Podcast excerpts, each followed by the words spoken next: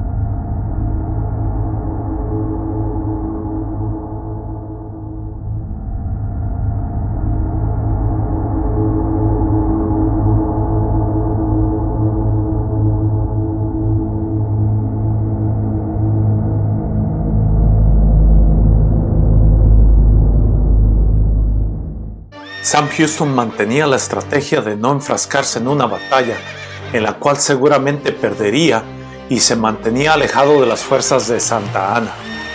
Aún sabiendo que los parapechados rebeldes de la misión del Álamo necesitaban de su apoyo militar, Houston permanecía cauteloso y mantenía sus tropas en constante movimiento, pero alejado del ejército mexicano. Después de la conclusión de la batalla del Álamo, las tropas de Santa Ana continuaron con su avance y propósito de capturar a los restantes rebeldes, los cuales permanecían bajo las órdenes de Houston.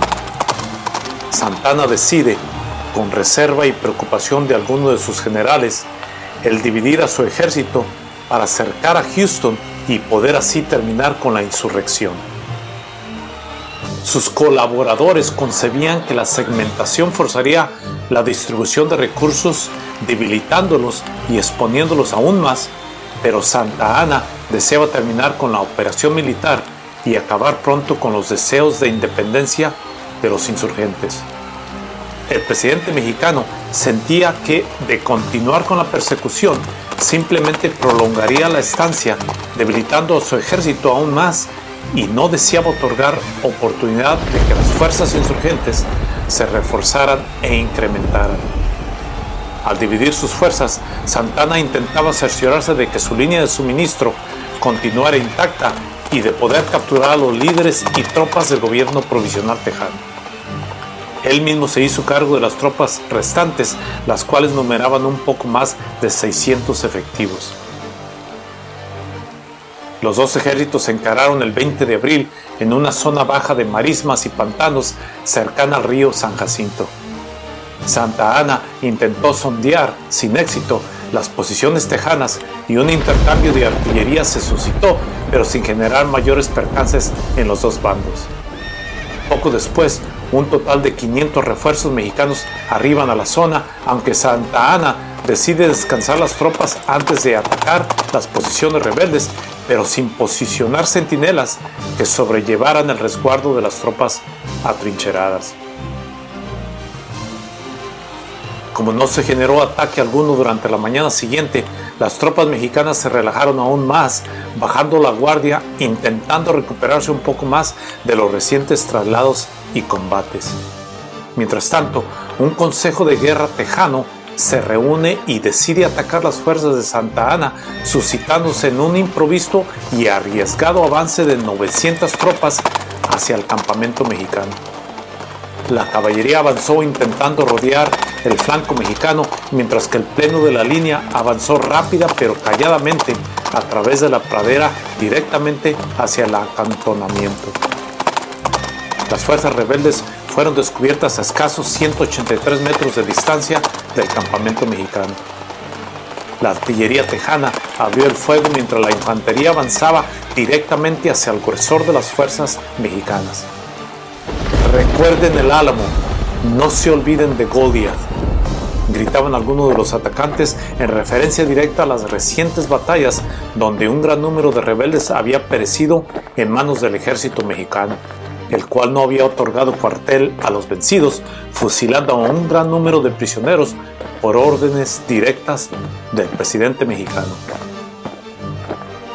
Los mexicanos eran tomados por sorpresa durante la siesta, generándose historias que relacionaban a la lenta respuesta de Santa Ana como resultado de estar en compañía de una dama durante el inesperado ataque. Esta aparente fábula nunca ha sido confirmada de ser verídica. Los tejanos abrieron fuego a corta distancia sobre los precipitados parapetos mexicanos ante sus defensas colapsaron rápidamente. Un gran número de soldados intentaron huir desesperadamente de la caballería tejana a través de la llanura, pero fueron cortados y rápidamente rodeados por los jinetes. Después de 18 minutos de terror, los mexicanos restantes se rindieron, pero Santa Ana logró escaparse aprovechándose de la confusión, disfrazado de un soldado regular, pero fue capturado días después junto con otros 700 soldados del diluido ejército. En total, más de 600 soldados mexicanos perecieron a manos de los rebeldes, mientras que solamente 9 de los alzados sucumbieron y otros 30 resultaron heridos. Santa Ana fue obligado a firmar la rendición total de sus fuerzas el 14 de mayo de 1836 por medio de los tratados de Velasco, los cuales otorgaban la independencia a los tejanos, concluyendo así con las hostilidades. Uno de estos convenios fue hecho público y el otro se mantuvo secretamente entre las principales partes. Por medio del convenio ocultamente acordado, Santa Ana se comprometió con los rebeldes a que a su retorno a México intentaría persuadir al Congreso mexicano a aceptar los acuerdos y formalmente conceder la independencia al Estado tejano. Pero durante la campaña tejana en su ausencia, el Congreso mexicano lo remueve de su cargo como presidente de la República, rechazando los acuerdos firmados por los rebeldes y Santa Ana durante su cautiverio. Estas disputas entre el Congreso mexicano y los alzados continuarían hasta la eventual confrontación final que conllevó al país mexicano a enfrascarse en una guerra frontal y abierta en contra de los Estados Unidos de América.